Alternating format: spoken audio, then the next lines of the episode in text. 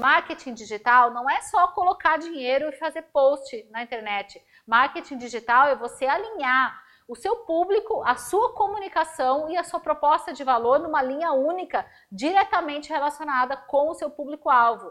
E também você localizar o seu público-alvo na internet. A pessoa que está na rede social, ela não está, na maior parte das vezes, pronta diretamente pensando em comprar o seu serviço.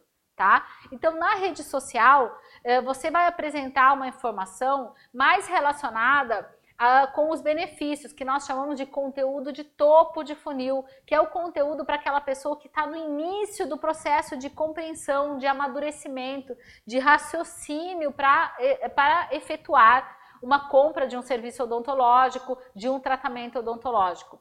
Então, no Facebook e no Instagram, as informações que você apresenta lá são informações mais contextuais, falando dos benefícios dos tratamentos, dos resultados que, que um sorriso bonito pode trazer para sua carreira, pode trazer para sua vida pessoal, do status que o sorriso bonito pode trazer para sua vida.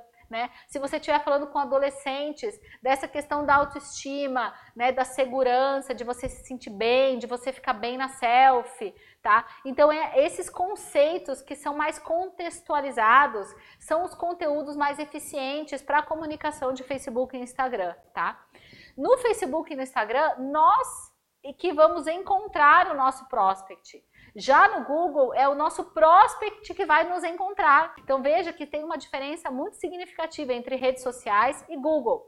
Nas redes sociais, nós vamos definir quem é o nosso público-alvo, especificar, por exemplo, eu quero só adolescentes. Então vou lá no Facebook e no Instagram localizar essas pessoas. Ah, eu quero só mulheres vaidosas para eu uh, oferecer, mostrar clareamento. Então, nós vamos procurar aquelas pessoas. Lembrando que nas redes sociais, como é muito mais contextual e as pessoas não estão procurando é, os serviços de saúde, elas estão lá navegando para saber informações sobre a vida dos outros, né?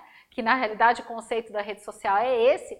Quando você apresentar os seus serviços, você tem que sempre falar do resultado, do benefício que aquela pessoa vai ter, usando uma linguagem focada para o público-alvo que você selecionou e delimitou ali na rede social. E no Google, as pessoas nos encontram e quando as pessoas nos encontram no Google e digitam palavras-chave no Google, elas estão mais prontas para comprar o nosso serviço. Por isso que o Google ele traz um resultado mais imediato e a rede social ela traz um resultado que é mais lento porque você amadurece aquele lead, você interage com aquela pessoa, então aquela pessoa ela, ela não está tão pronta para consumir, você gera uma atração. Mas é importante estar presente na rede social porque ela também valida a pesquisa do Google.